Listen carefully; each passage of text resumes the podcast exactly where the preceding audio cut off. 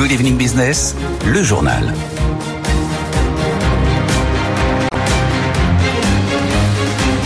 Donc oui, c'est pas la première fois que ça nous arrive, loin de là. Bonsoir Thomas Asportas. Bruxelles a une nouvelle fois épinglé la France sur ses déficits pour 2024. Il y a des dépenses excessives, dit Bruxelles euh, ce soir, Thomas. La Commission reproche à la France de ne pas respecter sa recommandation sur l'augmentation des dépenses primaires nettes. C'est quoi les dépenses primaires nettes? Ce sont les dépenses publiques hors charge d'intérêt et nettes des mesures fiscales. La recommandation de la Commission pour la France, c'est que la dépense primaire nette en 2024 n'augmente pas plus que 2,3%. Dans le budget, il y a marqué 2,6%. Donc effectivement, on a déplacé le plafond de 0,3%.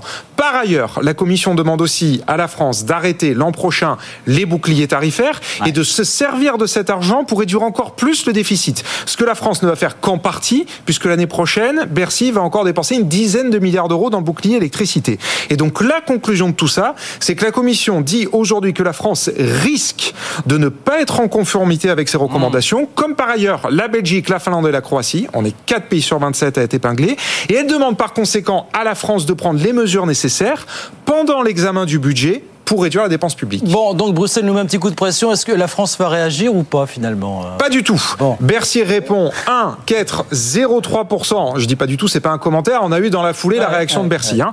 Bercy répond 1, 4, 0,3% au-dessus du plafond de dépenses, c'est l'épaisseur du trait. 2, que le calcul de la Commission a été fait en se basant sur ses prévisions économiques du printemps et que depuis, les prévisions de croissance ont été revues à la hausse. Et donc en prenant les chiffres à jour, la France serait dans les clous. Et qu'enfin, c'est presque injuste de nous pointer du droit. Oui, retourne l'argument parce que la France, dans le budget, va faire l'an prochain un effort structurel de réduction du déficit de 0,8 points de PIB, ce que Bercy qualifie d'effort significatif. Et donc, en conclusion, Bercy considère, un, que la Commission n'ira pas plus loin que les griefs euh, adressés aujourd'hui, deux, que le risque de non-conformité avec les règles européennes est, je cite, extrêmement faible. La meilleure preuve, nous dit Bercy, c'est qu'ils n'ont reçu aucune lettre de la part de la Commission leur demandant de corriger le tir, alors que quand la situation est grave, Bruxelles se fonde d'un courrier officiel envoyé au ministère. Mmh. Rien de tel n'est arrivé à Bercy. Et donc la France n'ajustera pas son budget en réponse aux commentaires de Bruxelles aujourd'hui. En clair, circulier, il n'y a rien à voir. Bon, Bruxelles donc euh, agite euh, les menaces, mais euh, Paris reste serein. Merci beaucoup Thomas. Alors est-ce que c'est pour envoyer un message à Bruxelles? En tout cas, Emmanuel Macron l'a rappelé ce midi. Pas question de faire une pause en France sur les, réformes, notamment pour aller chercher le plein emploi à 5%. Réveillez-vous, nous n'y sommes pas. Voilà ce qu'a dit Emmanuel Macron. On l'écoutera à ce sujet tout à l'heure hein, sur euh, sur BFM Business. Euh, Emmanuel Macron qui a dit ça ce matin alors qu'il présentait à, à l'Elysée un plan. C'était la grosse annonce à la base, un plan pour booster le développement des PME et d'en faire des ETI, domaine dans lequel la France est très très en retard aujourd'hui. Booster les PME en levant les freins administratifs. Écoutez ce qu'on disait Emmanuel Macron aujourd'hui. Ce qui marche bien, c'est quand les gens sont connus et que les chefs d'entreprise sachent que c'est madame qui s'occupe de leur dossier ou qui pilote l'équipe, ça change tout. Parce que ça veut dire qu'il y a vraiment une équipe qui est dédiée. Et c'est exactement ce qui est au cœur du succès, pour moi, de la French Tech et qu'on veut mettre au cœur du succès d'étincelle. On a une bonne politique macroéconomique, on l'a améliorée. Je vais y revenir dans un instant, on n'a pas fini le travail. Maintenant, on devait avoir en quelque sorte une équipe structurée qui nous permette grâce à la Team France Export, grâce à ce qu'on fait en interne à la DGE, grâce à la mission France 2030, en agrégeant tout ça, bah, de vous accompagner très concrètement. Voilà Emmanuel Macron, et voilà donc pour ce plan euh, pour booster les PME dont on parlera tout à l'heure, hein, le plan étincelle avec nos experts bien sûr sur BFM Business. Euh, côté entreprise, c'est effectif, c'est officiel et ça a pris plusieurs années. Hein. Vivendi, ça y est, a pris le contrôle chez, chez Lagardère, il en possède désormais près de 60% du capital et un peu plus de 50% des droits de vote, Lagardère restera coté en bourse. C'est ce qu'a fait savoir Vivendi aujourd'hui. Et puis, cette somme absolument astronomique, 12 milliards d'euros, c'est la somme que deux fonds anglo-saxons sont prêts à mettre sur la table, la table pour racheter la maison mère du Bon Coin. Pauline Tadevin nous raconte ça. Adevinta, c'est bien sûr le Bon Coin qui comptabilise plus de 45 millions d'annonces et plus de 30 millions d'utilisateurs, mais c'est aussi plein d'autres marques comme Groupe Argus ou encore Agri-Affaires. Le groupe norvégien coté à la bourse d'Oslo exploite des plateformes dans 11 pays, un portefeuille pour lequel le fonds américain Blackstone et le britannique Permira, réunis en consortium, sont prêts à débourser 12 milliards d'euros. L'offre avait été révélée fin septembre. À l'époque, Adevinta précisait que les discussions en étaient à un stade précoce et prédisait d'autres annonces au moment approprié. Les choses se précisent donc, d'autant que l'offre des fonds anglo-saxons a déjà reçu le soutien d'actionnaires qui représentent plus de 72% du capital d'Adevinta. Parmi ces actionnaires, l'américain eBay, à qui le propriétaire du Bon Coin a racheté des actifs il y a deux ans pour un peu plus de 9 milliards de dollars. Pauline Tadevin, et puis grande question, éternelle question, quelle est la rémunération de nos dirigeants du CAC 40 Le cabinet Prox Invest vient de sortir ses derniers chiffres sur le sujet. Ça confirme quoi? Que par rapport à 2019, dernière année pré-Covid, eh bien, la rémunération en question continue de s'envoler. Nathan Cocampo. Bernard Charles de Dassault Systèmes prend la première place. Il gagne 33 millions d'euros. Il détrône ainsi Carlos Tavares de Stellantis, relégué à la troisième place, tandis que Daniel Julien de Téléperformance arrive deuxième avec près de 20 millions d'euros. Au sein du CAC 40, la rémunération moyenne des dirigeants est de 6 700 000 euros l'année dernière, une rémunération en baisse de près de 15%, mais qui reste 90 fois supérieure à celle de leurs salariés. Cette baisse est en trompe-l'œil. En 2021, il y avait eu un effet Carlos Tavares. Le patron de Stellantis avait obtenu une rémunération record de plus de 66 millions d'euros contre 20 millions l'année dernière. Il est donc préférable de comparer 2022 à 2019, une année plus classique. La rémunération moyenne des dirigeants du CAC 40 a alors augmenté de 29% et si on remonte plus loin, depuis 2014, elle a augmenté deux fois plus vite que celle des salariés. Rémunération des grands patrons du CAC, on en reparlera tout à l'heure après 19h30 hein, sur, sur BFM Business. Deux mots rapidement avant d'aller sur les marchés. D'abord SFR, filiale d'Altis, maison mère de BFM Business, SFR est entré en négociation exclusive avec la banque Morgan Stanley pour, lui céder 70% des quelques 250 data centers et espaces de bureaux en France. Altis évalue la valeur de l'ensemble de ses actifs à 764 millions d'euros. Et puis Cityscoot, en cessation de paiement, il a fait cette demande aujourd'hui. Le temps, en fait, dit-il, de trouver de nouveaux investisseurs pour déployer ces futurs scooters électriques qu'il compte déployer dans Paris notamment dans les prochains mois. Cityscoop revendique aujourd'hui quelques 250 000 utilisateurs actifs. 19h10 on retourne sur les marchés. Je vous rappelle la clôture à la Bourse de Paris. Petite euh, baisse ce soir pour le CAC 40 qui perd 0,24%, 7229 points. Bonsoir Étienne Braque. Bonsoir Guillaume. Comment ça se passe en ce moment à Wall Street, Étienne Eh bien, comme à Paris, vous avez une tendance euh, hésitante ce soir à Wall Street avec euh, trois indices américains qui sont légèrement dans le rouge, avec notamment un indice Dow Jones qui cède 0,2% mais qui se maintient au-delà des 35 000 points. Le Nasdaq qui avait surperformé hier, lui, de son côté, perd 0 0,7%. Avec une publication qui est très attendue ce soir à Wall Street, c'est bien sûr Nvidia qui gagne 250% depuis le début de l'année, qui devrait sans aucun doute annoncer des résultats euh, records. En attendant, le titre perd 1,5%. Et puis au chapitre des résultats d'entreprise, on est vraiment dans la dernière salle. Je mets encore quelques publications euh, intéressantes, notamment Zoom. Vous savez, le spécialiste des euh, vidéoconférences. Eh bien, figurez-vous que malgré le retour des salariés au bureau, en tout cas en partie, eh bien, les résultats ont été supérieurs aux attentes et le groupe revoit à la hausse ses perspectives. 220 000 entreprises clientes au troisième trimestre, c'est une hausse de 5%, c'est un peu plus Et donc, suite à cela, le titre essaye de se stabiliser.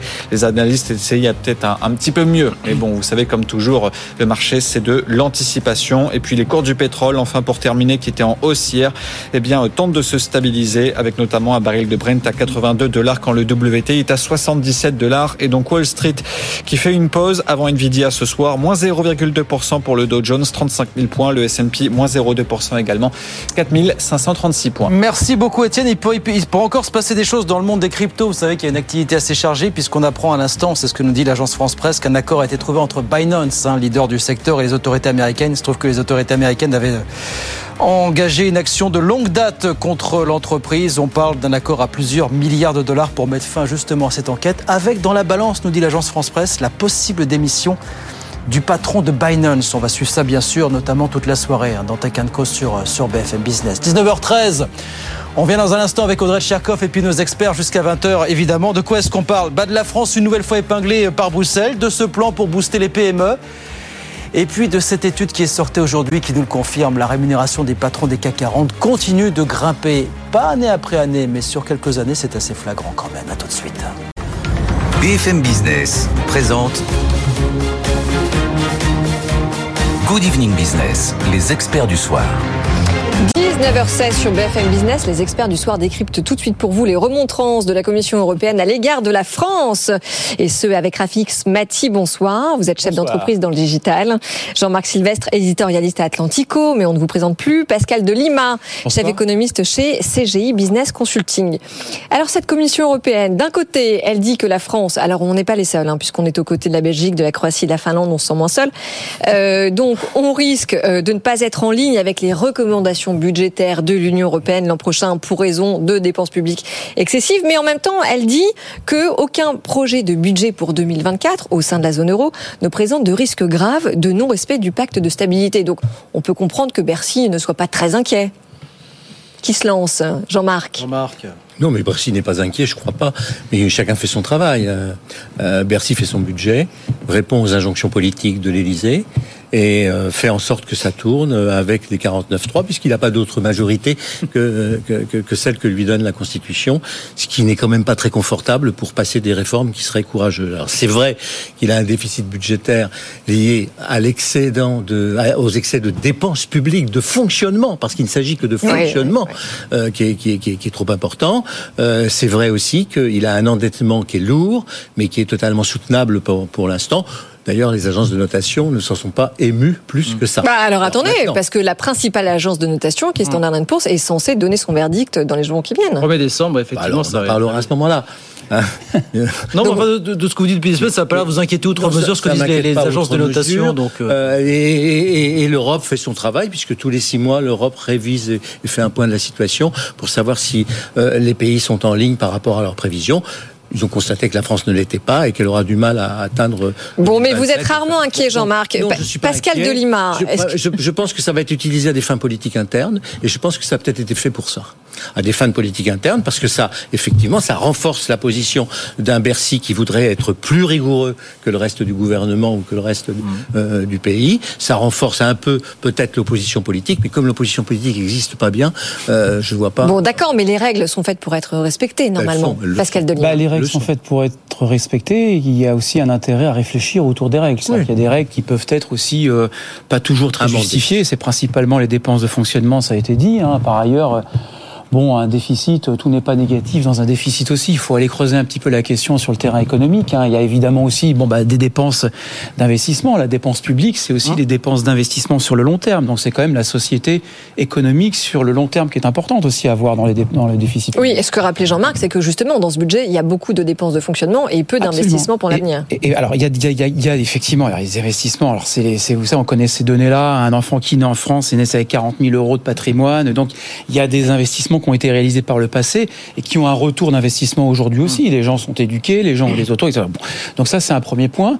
Et le deuxième point, c'est qu'effectivement, on peut le voir aussi sur un autre terrain, c'est que la dépense publique aujourd'hui, je trouve le sujet un petit peu vieillot, entre guillemets, ces histoires de 3%, dans le sens où il faudrait rentrer dans les détails pour expliquer qu'en réalité, il y a aussi une dépense publique qui est qualitative et qu'il y a des oui. interdépendances ah oui, mais... dans les postes de dépenses publiques. Par exemple, si vous ne faites pas de la dépense publique sur l'éducation, pouvez vous retrouver rapidement avec une dépense sociale plus élevée parce que les gens seront, seront moins éduqués, vont se retrouver au chômage, etc. Mais nous, on n'en fait pas de dépenses dans l'éducation, donc, donc, le sujet est tranché, Pascal. On n'en voilà. fait pas de dépenses de, de stratégiques d'investissement d'avenir dans l'éducation. Ah, ça veut pas dire qu'il n'y en a pas eu et qu'il n'y en a pas. Hein. C'est pas qu'il n'y a pas d'école, il n'y a pas d'université, attention. Mais par contre, c'est vrai que voilà, il y a une remise en cause possible. La question pour moi est est-ce que finalement cette règle des 3% est pertinente ah, voilà. en France. Ça, Donc je disais oui d'une certaine façon. Ouais. Voilà. D'un autre côté, on peut aussi euh, euh, se plaindre effectivement, comme l'a très bien dit Jean-Marc des dépenses de fonctionnement. Attends, ça fait des années effectivement que que ce soit la Commission de Bruxelles ou la Banque centrale européenne, on a, on a on enchaîne les avertissements, les procédures d'infraction qui en général ne sont suivies d'aucun effet. Vous vous dites quoi finalement?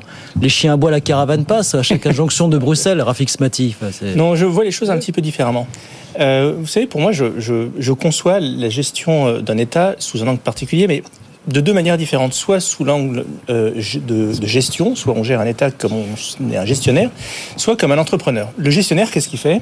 Eh ben, Il essaye de réduire les coûts. Et c'est vrai que nous devons réduire les coûts en France. Évidemment. Euh, la machine a empilé les strates depuis 40 ans. Euh, il y a une dette qui n'est manifestement pas soutenable.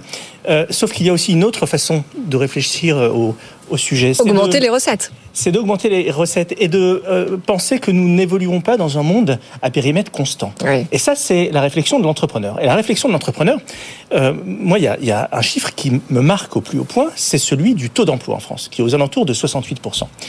Euh, en Allemagne, il est euh, à 78% et aux Pays-Bas, il est à 80%. Donc imaginez que nous ayons 10 points de taux d'emploi mmh. en plus de notre pays. 10 points. Il s'agit de se mettre au niveau de nos voisins euh, et pas forcément des voisins les plus vertueux. Eh bien, ça représente plus de 100 milliards. Mmh. Ça représente plus de 100 milliards euh, par an. Et ces 100 milliards, euh, ça résout à peu près tous les problèmes que nous avons. Le financement des retraites, les investissements d'avenir, les budgets à mettre dans certains services publics, notamment l'éducation, etc.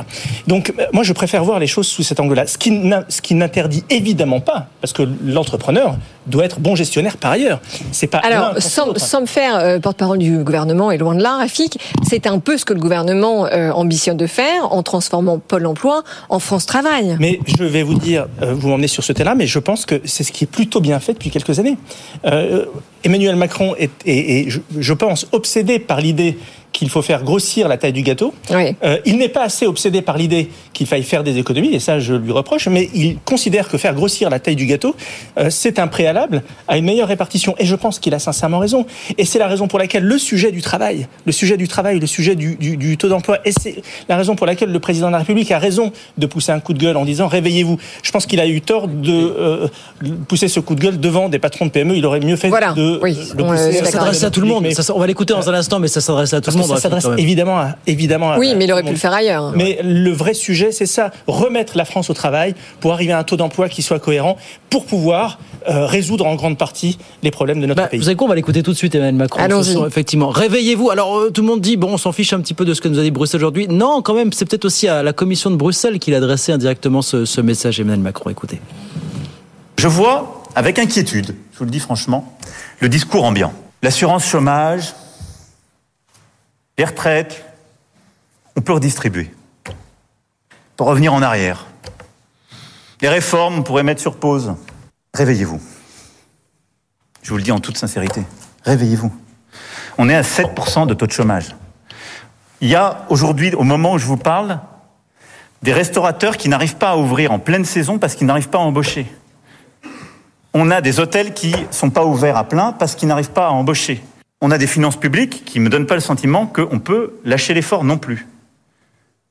Donc quiconque pense que le temps est au repos, qui pense qu'on pourrait, en quelque sorte, dans le moment que nous vivons, quand je vois nos voisins qui sont pour certains en train de rentrer en récession, les tensions géopolitiques sont mauvaises pour l'économie, nous ralentir, on ne vit pas dans le même monde. Alors, on peut quand même en effet euh, revenir sur le fait que choisir cette tribune-là, alors qu'il s'adresse à un parterre de dirigeants de PME et de TI, je trouve ça vraiment étrange parce que euh, on a ce problème en France souvent de confondre nos PME avec les entreprises du CAC 40. Mais il faut pas oublier que la majeure partie euh, des PME en France, euh, c'est moins de 20 salariés, que deux entreprises sur trois sont des entreprises patrimoniales et que ce sont des gens de terrain qui ont tout simplement besoin qu'on leur simplifie leur quotidien, qu'on allège à la fois la fiscalité et euh, les normes parce qu'ils étouffent et que c'est vrai qu'on est dans un pays à la fois où les contraintes se succèdent et les effets d'annonce. Jean-Marc, vous n'êtes pas d'accord? Si, si, si, je suis, je, suis Ah. d'accord avec tout ce que vous dites. C'est toujours très juste. Mais, mais euh, je suis surpris que, que, que le président de la République ait tenu ce discours-là devant, euh, devant ce panel-là. Oui. Il, il, dit pour la simplement. circonstance parce que Bruxelles venait de lâcher, Oui, s'apprêtait à lâcher ce message. Voilà, peut-être, peut-être, peut-être, euh, et que nous sommes aujourd'hui, et pour, pour revenir à ce que vous disiez tout à l'heure, nous sommes aujourd'hui en phase d'étude de changement des, des critères de Maastricht Oui, et, et ça, du- vrai. code de fonctionnement de. Parce que normalement, le code de Maastricht avait été désactivé un peu avant le Covid. Il va être réactivé au 1er janvier, oui. sauf si on trouve une solution un peu différente. Et la solution un peu différente, ce serait de prendre en compte notamment les investissements. Parce que vous faites un certain nombre d'investissements qui pèsent, qui vont peser dans, dans, dans, dans, dans vos dépenses. Les, les inv- la- la- le budget de la dépense militaire en France, ça pèse très lourd. Et ça sert à quoi? Ça sert à défendre la France, mais ça sert aussi à défendre les autres pays européens qui n'ont pas la force nucléaire et qui n'ont pas euh, euh, l'équipement que nous avons. Les dépenses que nous allons faire pour la, la lutte contre le réchauffement climatique, pour la transformation électrique et pour la, et, et les centrales nucléaires. On va donc fabriquer de l'électricité, de la souveraineté euh, énergétique aussi pour nos voisins. Donc il va falloir sans doute participer à la révision de ce procès. Bon, mais je reviens sur ce qu'il a dit. Ce, ce qu'il a dit, je crois que c'est quand même, ça, ça, euh, je trouve qu'il est un peu gonflé. Quoi. Il exagère de dire ça parce que si nous sommes dans cette situation-là, c'est aussi un peu parce qu'il a fait une politique qui était euh, celle qu'il a faite, c'est-à-dire sans pouvoir dégager une majorité pour pouvoir faire des vraies réformes. Parce que les vraies réformes qu'il faut faire, il faut effectivement s'attaquer à la reconstitution euh, du, du, du, potentiel de travail et puis de la compétitivité. Le principal déficit qui nous en jette aujourd'hui, c'est pas le déficit budgétaire, hein, c'est le déficit commercial. Hein, oui. Parce que si on regarde le déficit commercial, ça c'est une catastrophe. D'accord avec ce constat, Rafi, que fait Jean-Marc Bah oui. oui Donc mais... il faut reconstituer tout ça. Il faut Alors vous pouvez pas vous posez pas la question à vous, Jean-Marc. Il faut une majorité politique. Bon, nous n'avons pas de majorité Jean-Marc politique. dit que vous êtes d'accord avec lui. Est-ce que oui. vous êtes vraiment d'accord oui. avec lui? Sur le fond, oui. Mais euh, encore une fois, je, je, trouve dommage que le président s'adresse à des patrons de PME. Vous savez, je suis ouais, patron de PME. Mais bien sûr. Et euh, je ne me sens pas, en tant que patron de PME, je ne me sens vous pas auriez comptable. été à l'Élysée, vous l'auriez mal pris, c'est ça, Rafik Non, mais, euh, mais je trouve que c'est assez maladroit. Effectivement, ouais. il y a des messages subliminaux, peut-être vis-à-vis de l'Europe, etc. Pourquoi? Parce que je pense que les patrons de PME, probablement plus que quiconque, sont confrontés à un certain nombre de réalités mmh. et, euh, et, et, sont conscients précisément du problème dont parle le président de la République. Donc s'il y a un message à envoyer, euh, il doit l'envoyer d'abord aux parlementaires et notamment de sa propre majorité. Et à cette administration. Euh, il doit l'envoyer évidemment à son administration et évidemment aux partenaires sociaux parce que évidemment, quand nous avons 7% de chômage, il n'y a pas de quoi crier victoire aujourd'hui. La France n'est pas au plein emploi ou elle l'est de manière très inégale. Ouais. C'est-à-dire que vous avez des villes et certains métiers où nous sommes au plein emploi et vous avez toute une catégorie de nos compatriotes qui ne sont pas employables ou qui sont dans des zones géographiques qui sont euh, malheureusement euh, en situation et de cet objectif de plein emploi de 5% de chômage est en train de s'éloigner quand même doucement, Pascal Delima. Alors sur la question euh, du plein emploi, oui, tout à fait. Déjà 7%, effectivement, euh, c'est pas non plus un mauvais taux. Je veux pas provoquer, mais si on regarde l'histoire des dernières années, bon, ah enfin, ouais, en dessous, le oui, problème c'est que ça ne dit rien. Le problème de ce taux de chômage, encore une fois, je me répète tout le temps, c'est que ça ne dit rien sur la précarité, notamment la précarité technologique, puisque effectivement, on peut avoir 7% de chômage avec des gens qui travaillent, mais qui ont eu des salaires qui ont baissé, qui sont en une situation de précarité du fait de l'automatisation, en particulier des fonctions support et en particulier exercées par la classe moyenne dans les dans les grandes entreprises. Euh, et c'est ce virage-là qu'il faut aussi. Hein, le chiffre en lui-même, c'est comme le déficit, ne, pour moi, ne ne veut pas dire grand-chose. Combat derrière garde, quoi. Ça. Mais tout à fait. Mais mais ce que vous disiez, alors pour revenir sur le parti, la partie quand même économique de ce ouais. qu'a dit Emmanuel Macron, c'est qu'il y a quand même un enjeu aujourd'hui. Je me souviens déjà il y a 30 ans des articles dans Problèmes Échos sur les ETI en France. Il manquait déjà des ETI. L'Italie nous a dépassé, l'Allemagne largement, et on sait que c'est l'un des piliers de la compétitivité française. Donc le point positif aujourd'hui, dirais, c'est de centraliser des procédures pour développer l'exportation et c'est de développer la compétitivité, ce qu'on a aussi de balance commerciale. Il y a aussi un problème de la, de la, des appels d'offres publics, hein, c'est que les, les, PME ont des difficultés d'accès au, au, marché public et donc il y a une volonté de centralisation de produits. Bon, on va dire, allez, c'est de bonne guerre, c'est pourquoi pas, why not quoi. Maintenant, le point négatif, c'est qu'effectivement, on oublie 90% des emplois qui sont les TPE. Et c'est vrai que oui. du côté des TPE, puisqu'on veut régionaliser, puisqu'il y a 100 000 PME qui, qui sont dans les, comment dire, dans les régions et qu'on a une volonté aujourd'hui d'un peu de circuit court, etc., c'est les TPE aussi. Non, mais justement, ce problème de déficit de la balance commerciale et du fait qu'on importe plus qu'on exporte, le, le, plan étincelle présenté aujourd'hui, on va en parler tout à l'heure, oui. est censé apporter des réponses à ce problème-là. Oui, Allez, un mot là-dessus, puis on va faire si la Si vous voulez parler du, du, du, plan, mais, mais les gens doivent pas beaucoup apprécier ce qui a été dit. Il, il, il faut il, il, on est forcément d'accord, il faut soutenir les PME, vous oui, avez oui, raison, oui. il faut soutenir la compétitivité, vous avez raison, mais qui commence par baisser les charges ou qui commence par baisser les, moyens. les impôts mais oui, de production. Exactement. Il l'a pas fait. Alléger la fiscalité. Bon, il faut aussi euh, laisser les fait. patrons grossir parce que s'ils veulent grossir, qu'ils grossissent, etc., etc. Donc, mais il faut surtout simplifier complètement les procédures. Il ne faut pas en rajouter. Enfin, on ne peut pas dire qu'il n'a pas fait hein, 11 comble, milliards de baisse d'impôts. Euh... Mais le comble du comble, ce qui m'a fait hurler, non pas de rire, mais, mais vraiment de, de, de désolation, c'est quand il dit je vais donner des, des, mettre des accompagnants oui. aux chefs d'entreprise. Mais on n'est pas à l'EHPAD, enfin. Des gens qui vont être quotidiennement. Ah, je ne suis pas tout à fait d'accord avec ça. Parce que la surveiller. Oui. Enfin, vous avez bon. vu. Bah, attendez, parce que là, c'est le rappel des titres. On continue le débat après. BFM Business présente Good Evening Business, les experts du soir. 19h35 sur BFM Business pour décrypter donc le plan étincelle d'Emmanuel Macron qui vient en aide aux PME et aux ETI. Deux économistes et un chef d'entreprise, Rafik Smati, Jean-Marc Sylvestre et Pascal Delima. Donc c'était à la base hein, la grande annonce d'Emmanuel Macron aujourd'hui dans le cadre de cette semaine qui sera très axée industrie et compétitivité. Donc c'est un plan qui est censé venir booster euh, les freins à la croissance des, des PME et euh, des ETI aussi. Ça y est, est-ce qu'il vous semble qu'enfin on lève les freins administratifs avec ce plan? Je rappelle Rafi. la punchline de Non, mais, Marc Sylvestre enfin, avant la on peut pause. peut-être lever des freins administratifs. Pascal Delima.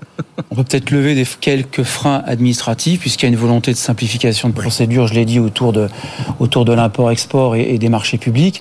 Maintenant, euh, c'est beaucoup plus compliqué que ça en économie. hein. Il y a euh, la question de la pression fiscale, bien évidemment. Euh, il y a la question de la détermination de nos avantages comparatifs.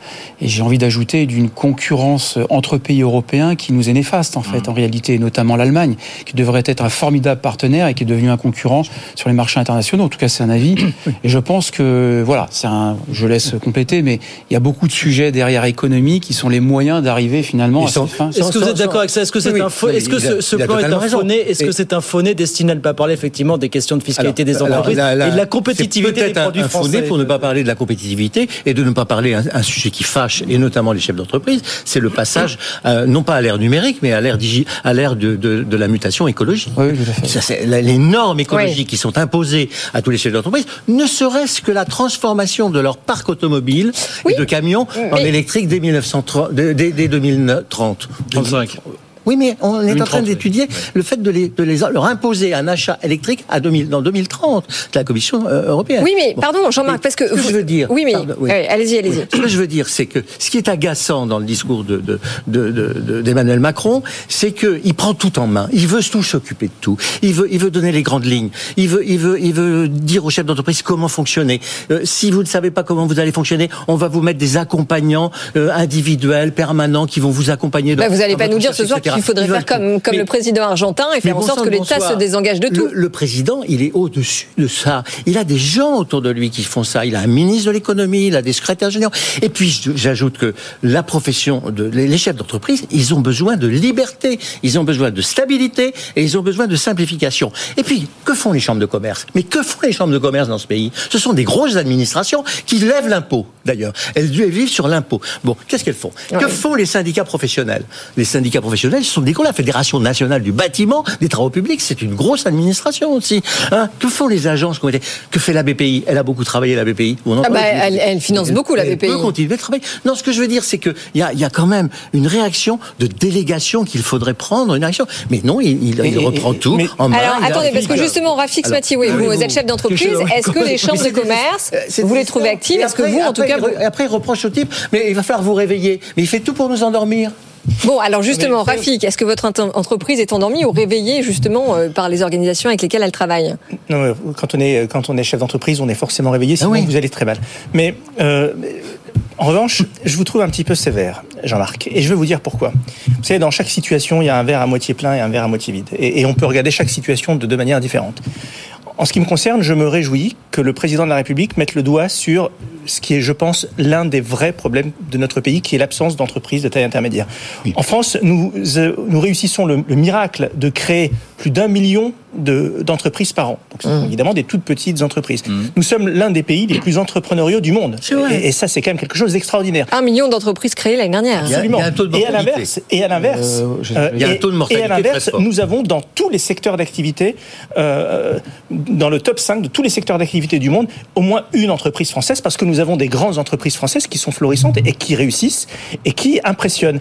Et nous avons ce chaînon manquant entre les deux, euh, qui fait que quand nous créons une entreprise en France, nous avons du mal à la faire grandir, et c'est ce qui fait que nous avons trois fois moins d'entreprises. Mais fait combien d'années qu'on parle de frein C'est exactement Et donc, combien d'années qu'on parle de frein administratif en France Oui, mais Euh, c'est une réalité. Et, et- Bien et- sûr, c'est une réalité, mais ça fait quoi qu'on en parle qu'on Non, le- mais, euh, Mais Emma- à qui le dites-vous Et je suis le premier à le dénoncer et je suis le premier à, Pascal. à- à- à attaquer le, le- la folie technocratique auquel nous, chefs d'entreprise, on est confrontés. Mais encore une fois, nous avons pour une fois un euh, président de la République qui prend note d'un problème, euh, qui nous livre un certain nombre de euh, solutions. Vous savez, moi, je suis pas fan des listes. L'idée que l'État sélectionne 500 entreprises 500 qui va boîtes, accompagner. Non, mais c'est. ah non, oui, mais attendez, c'est un pilote, justement, pour Justement. affiner euh, ce Eh qu'il ben, faut proposer aux j'y- J'y entreprises. arrive, Audrey. Je ne suis pas philosophiquement fan de, du fait que l'État régente tout. Mais si on sait se servir de ces 500 entreprises Oui. euh, que l'on va euh, accompagner, si l'État se sert de ça pour rentrer, euh, pour mettre la tête dans le guidon, Voilà. pour comprendre réellement ce que vit une entreprise, Ouais. Et pour se servir de ça comme success case, et pour ensuite en faire bénéficier l'ensemble du tissu économique de notre Oui, pays, moi c'est comme ça que je vois les choses. Et bien, dans ce cas-là, ça sera une victoire. vrai. Pascal Mais si on considère que c'est euh, un État euh, euh, qui, qui administre, qui va accompagner, qui va nounouter euh, 500 entreprises. Mais non, là, le diagnostic quand il a été élu il y a 7 ans. Attends, attends, Attendez, Jean-Marc. Pascal- Pascal Pascal- Delima, allez-y. Business Nation. Pascal Business- Delima. Business Nation, oui, oui. C'est- exactement, c'est exactement business, business nation tout à fait, et malheureusement encore aujourd'hui beaucoup plus de start que de up quoi. Enfin bon voilà. Donc en gros euh, c'est assez. Il y a eu des, il y a eu des, des, des, des- des progrès faits sur la création, la vitesse de Oui, création d'entreprise. oui, c'est vrai. Mais so what quoi? L'essentiel c'est quand même le up et c'est de grandir, etc. et de pouvoir être. Mais la Startup Nation en France se porte plutôt mieux qu'ailleurs. hein. Alors les licornes, ça, il y a- ça, ça, ça, c'est un peu nuancé récemment. Ça commence à, même. à pas Oui, mais attendez, c'est euh, un effet euh, mondial. Oui, bon. Donc, euh, Pardon, donc il y a un véritable enjeu aujourd'hui sur les, é- les ET les ETI, bien évidemment, à cause de la transformation économique et numérique, à cause de l'intelligence artificielle, parce que sinon on va complètement subir de plein fouet, si on n'a pas des ETI responsables qui sont capables d'analyser cet outil qui peut devenir finalement, qui peut se retourner aussi contre la société, on va subir, euh, je dirais, de plein fouet euh, les effets néfastes de l'IA. Pour moi, les ETI sont un rempart solide de l'intelligence, du savoir-faire et, et de pouvoir justement faire en, en quelque sorte de l'IA, comme on dit, de l'IA euh, responsable, inclusive, et que ça puisse être au bénéfice du tout. De douce, moi je pense que les ETI peuvent avoir ce rôle sociétal extrêmement Oui, mais important. justement, parce Et que là, on ne commente virage, pas ce qu'il y a dans ce plan étincelle qui a été lancé par Emmanuel Macron, parce qu'on en parlait pendant la pub.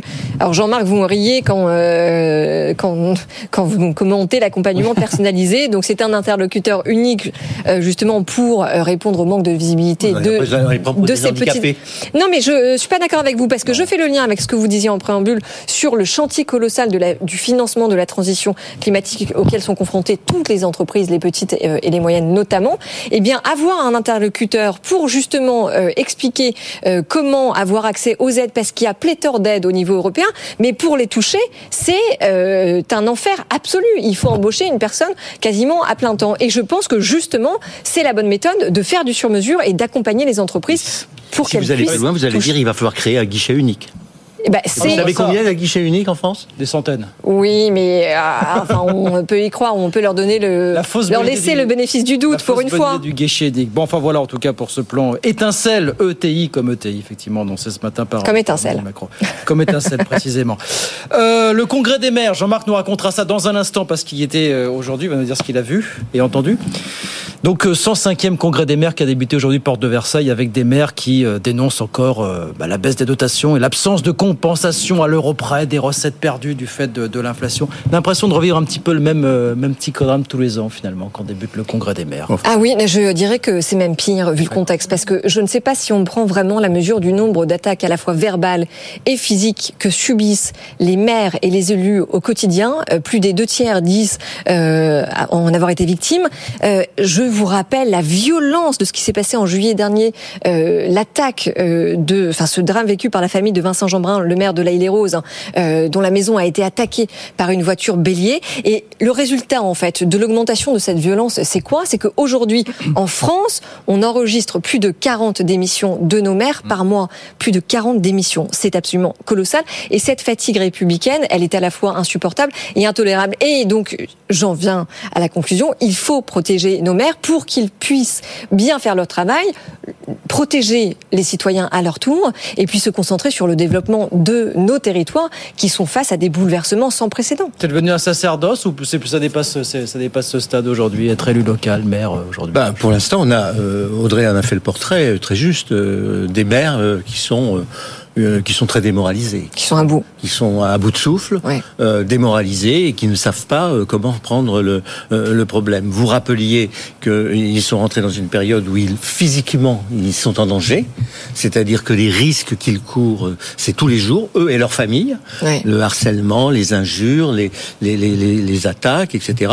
Et puis leur capacité d'agir et leur capacité d'action dans leur circonscription, elle est très limitée. D'une part, faute de moyens, parce que c'est vrai, ils ont perdu il n'y a pas très longtemps, hein, un certain nombre de recettes importantes. Ils l'ont en travers de la gorge Euh, encore, la taxe ah oui. d'habitation Ah bah oui. C'est pas, la- le, le retrait, c'est la non-compensation euh, de la taxe d'habitation sur les résidences euh, principales, la cotisation sur la valeur ajoutée euh, des entreprises, euh, j'en oublie, il y a la taxe professionnelle. taxe professionnelle, Et ouais. bon, ils n'ont Ouais, pas donc récupéré tout ça et ça leur ça les met dans des situations un peu compliquées. Et quand elles sont dans des situations un peu compliquées, eh ben elles sont obligées d'être sous tutelle. Et la tutelle, c'est le préfet.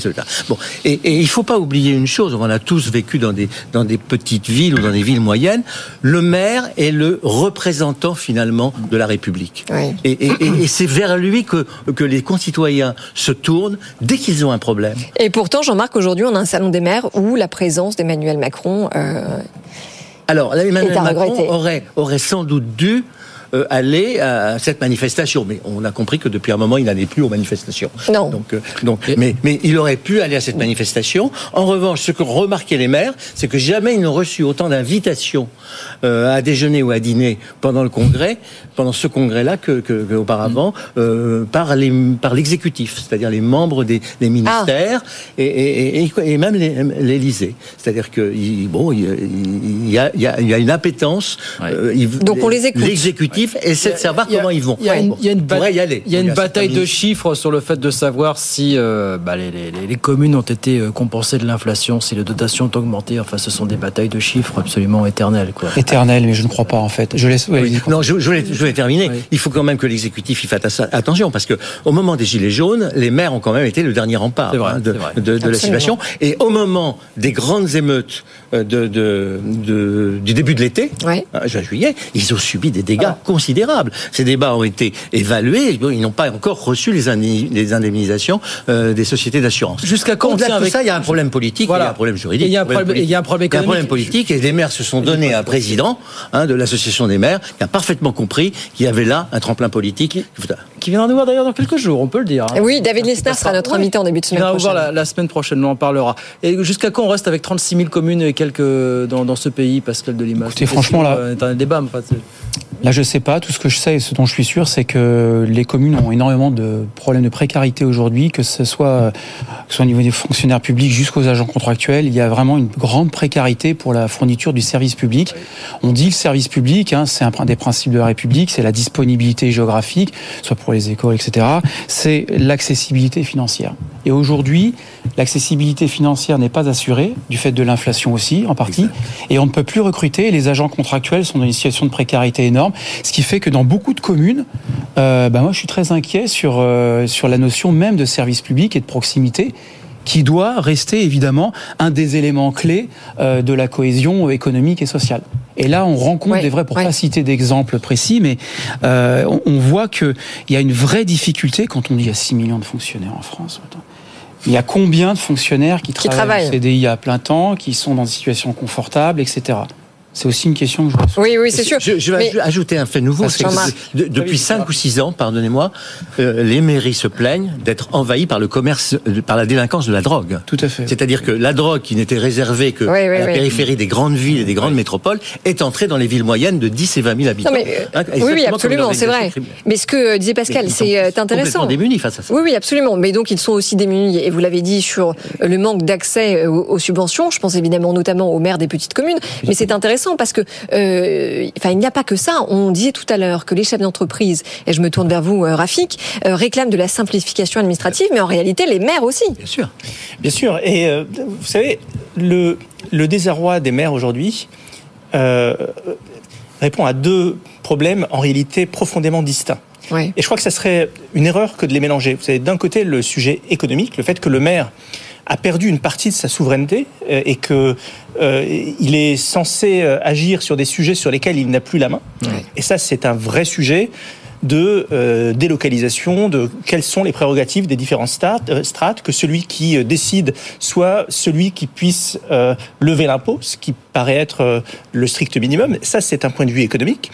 Mais il y a un autre sujet qui est celui dont vous faisiez référence, Audrey, tout à l'heure, qui est celui de l'insécurité, qui est celui du fait que les maires sont aujourd'hui le rempart de la République. Et là, vous, vous disiez tout à l'heure protéger les maires. Je crains que ça soit pas prendre le sujet par euh, le bon bout. Pourquoi? Parce que là, il s'agit des maires qui sont malmenés, mais en tant que thermomètre. Euh, nos pompiers sont aussi malmenés dans certains quartiers. vrai, ouais. Nos services d'urgence euh, sont aussi euh, malmenés. Nos policiers, nos gendarmes sont euh, en insécurité permanente. Donc là, on en arrive à un sujet qui n'est plus du tout économique, qui n'est plus du tout en rapport avec euh, les maires, qui est celui de de de de, de l'état d'insécurité latente dans lequel s'installe notre pays. qui fait Non, que mais la protection du est service public de manière générale et assurer que euh, les gens qui s'en prennent aux gens qui sont censés être les garants des valeurs républicaines soient condamnés, tout simplement. Mais comme euh, nos policiers, comme nos gendarmes, Oui, comme absolument. nos pompiers, Oui, oui. euh, comme les maîtres et les maîtresses euh, d'école qui sont aujourd'hui mis en, mis en minorité. Le dans certains service quartiers, public, voilà. oui, oui, tout à fait. Vous n'avez pas répondu à ma question. Je parlais regroupement de communes, voilà, réaménagement du territoire. Ah, On disait, il reste, trois ans, il reste trois ans et demi de mort. Voilà un beau programme, voilà un beau chantier à mener au mais- ans de. Rafik, Rafik a une réponse. Moi, Allez-y. moi, j'ai Ouais. J'ai- beaucoup de respect pour ce, pour ce qu'est l'âme de la France, les, les, les, les 36 000 communes euh, et, et ce et ce qu'elle véhicule. La réalité, c'est que euh, nous avons en France 36 000 communes. C'est le même nombre de communes que l'ensemble des pays de l'Union européenne réunis. Voilà. Donc, à un moment donné, euh, il faut se poser un certain nombre de questions. Moi, je pense qu'à un moment donné, il faut accepter de fusionner des communes. Et je sais que les maires, certains maires, certains habitants sont contre cette idée.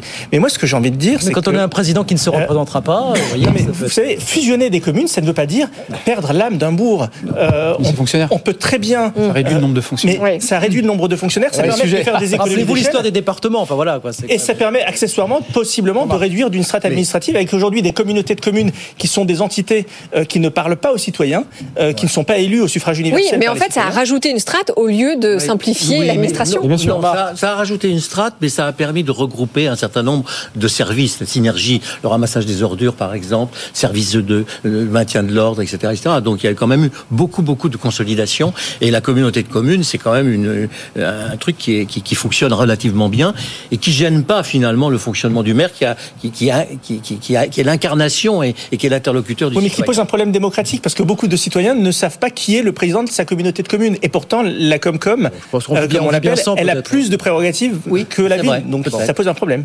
Pascal, Pascal de Lima. non? Oui, tout à fait. Non, il y a les communautés d'agglo, effectivement, hein, comme, comme, on, comme on les appelle, qui, qui travaillent déjà ensemble sur les, les cons- le conseil économique, par exemple. Les conseils économiques se, se, se déroulent souvent au sein des comités d'agglomération. Euh, et voilà, donc l'intérêt, effectivement, ça a déjà été dit, c'est c'est comme les fusions d'entreprises, hein, c'est d'intégrer euh, les communes, de créer des synergies. Euh, alors, synergie, création de valeur, je sais pas si c'est un langage très commun, j'allais dire, mais ça ressemble beaucoup à l'entreprise. Mais c'est aussi peut-être de gérer des communes comme des entreprises. Et là, il y a aussi une question qui- qu'on doit se poser. Voilà. Salon des maires, un congrès des maires qui se poursuit jusqu'à Détail, jeudi à la, la détail, porte de Versailles. oui. Détail. Jean-Marc grogne, Sylvestre est très loquace ce Ah, soir. il grogne- Il grogne toujours contre la non, euh, le non-cumul des mandats. Ouais. Oui, oui. C'est-à-dire que le Ah fait oui, d'avoir été ouais. coupé Alors, imagine, alors, et un peu incapable de- de- de- d'aller au niveau législatif, Ouais. imaginez ça si les vous- gêne dans leur activité. dans vaste débat. Autre Imaginez débat. si vous allez leur parler de regroupement de communes. Alors, ça, ça, ça les ferait. On a deux minutes à peine, mais on n'aura pas de vraiment le temps pour parler du salaire des grands patrons. Étude du cabinet Proxinvest qui nous dit qu'en 2022, par rapport à 2019, la rémunération cumulée des 40 patrons du CAC a progressé de 29%. Ce chiffre qui claque, vous en faites ce que vous voulez. Un dirigeant du CAC 40 gagne en moyenne 89 fois plus que ses salariés. Le ratio était de 72 en 2014. Ah non, mais moi, je ne pense je- pas que les gros patrons gagnent trop. Ce sont les autres salariés qui ne gagnent pas assez. Voilà. Parce que et puis euh, il y, a, il y a un marché, les actionnaires. Et d'ailleurs, l'étude a dû être faite par une- un cabinet conseil des actionnaires. hein. Proxinvest. Proxinvest. Oui, oui. Et il y a, il y a Rafik, quand même. On a 30 secondes, mais allez-y. Il y a quand même la nécessité d'une révolution des consciences dans notre pays. Euh, un, un grand patron qui gagne beaucoup d'argent, ça fait un scandale. Euh, bon, je vous referai pas l'analogie avec le footballeur. Euh, là, ça dérange absolument personne. Euh, moi, je suis favorable à ce qu'un footballeur qui fasse rêver des millions de gens puisse gagner beaucoup d'argent parce qu'il génère un business autour de lui. Eh bien, si un grand patron le mérite et si un conseil d'administration considère que c'est sa juste rémunération, euh, je crois que le vrai sujet, c'est plutôt, comme le disait Jean-Marc Sylvestre, euh, que euh, les salariés puissent euh, être mieux payés. Et là, ça dépend de la compétitivité de l'entreprise. Oui, tout à fait, tout à fait d'accord avec ça. Évidemment, euh, ne pas euh, tirer vers le bas les hauts salaires, euh, évidemment, et puis plutôt inciter à augmenter vers le haut les bas salaires en les incitant économiquement. Dans une société, bon, c'est des principes qui sont connus, c'est des, des principes de la méritocratie, on va dire, en résumé. Ouais. Et donc de, de, de rémunérer effectivement et d'inciter les gens. Et puis c'est vrai que c'est fatigant aussi d'avoir toujours cet état d'esprit en, France qui existe quand même. Hein. Je crois pas que ce soit une caricature. Voilà, à partir de 3005, 4000 euros. Euh, Vous êtes déjà quelqu'un de riche, qui est totalement faux. Et à partir de 4000, quelque chose comme ça, hop là, vous avez les impôts qui arrivent. qui Non, mais on est tous vers, pour le nivellement Vous vers le haut plutôt que le nivellement vers le bas, c'est sûr. Aujourd'hui, il y a un nombre, je crois, 30% de cadres qui ne veulent plus accéder aux tranches supérieures à cause de l'imposition. Bah, bien sûr. Bon. Non, mais le- là, euh, enfin, le sujet dont on n'a pas parlé, mais on n'aura pas vraiment de temps puisqu'il nous reste une minute, c'est euh, le manque de prise en compte des critères RSE dans les packages de rémunération des Ouais. dirigeants. Mm. Et vous voyez le fait que, euh, par exemple, un Patrick Pouyanné qui dirige une entreprise comme Total aujourd'hui, ce n'est pas normal que euh, ne serait-ce qu'un au minimum un tiers de sa rémunération devrait être basé sur euh, la transition, sur le glissement vers la transition climatique de son organisation. On a réussi à en parler sans s'étriper, dites donc. C'est quand même fabuleux ce beau Bah, on est tous assez libéraux ce soir sur le plateau. Il euh, manque euh, Non, un libéraux. économiste atterré. Libéraux, non. Dans la social-démocratie, il y a le libéralisme qui est fondamental. Puis il y a en même temps cette idée que euh, chacun n'accepte pas évidemment que son voisin soit, soit dans la rue. Ça me paraît évident. Maintenant, voilà, quel équilibre à trouver? Et en plus, ce sont des trajectoires difficiles à analyser pour un État. Parce que la social-démocratie est compliquée à, à politiser, entre guillemets. Ouais. Parce qu'il faut un petit peu nuancer. Allez, c'est terminé pour ce soir. Merci beaucoup, messieurs, d'être passés avec nous pendant trois quarts d'heure sur BFM Business. Rafik Smati, Jean-Marc Sylvestre et Pascal Delima. Merci à tous les trois et à très vite bientôt sur BFM Business. 19h56, c'est fini pour ce Eh oui, soir. toutes les bonnes choses ont une fin, malheureusement. La bonne nouvelle, quand même, c'est que le débat est à retrouver. Ça s'affiche sur vos écrans avec le QR code. Sinon, c'est bfmbusiness.com. Et l'autre bonne nouvelle, c'est qu'on se retrouve demain soir. On se retrouve bien sûr demain soir, 18h, 20h en direct pour de nouvelles aventures. Dans un instant, Tech Co avec François Sorel, Frédéric Simotel et toute l'équipe, bien évidemment. Bonne soirée. À demain. À tous. À demain. Good Evening Business. Actu, experts, débat et interview des grands acteurs de l'économie.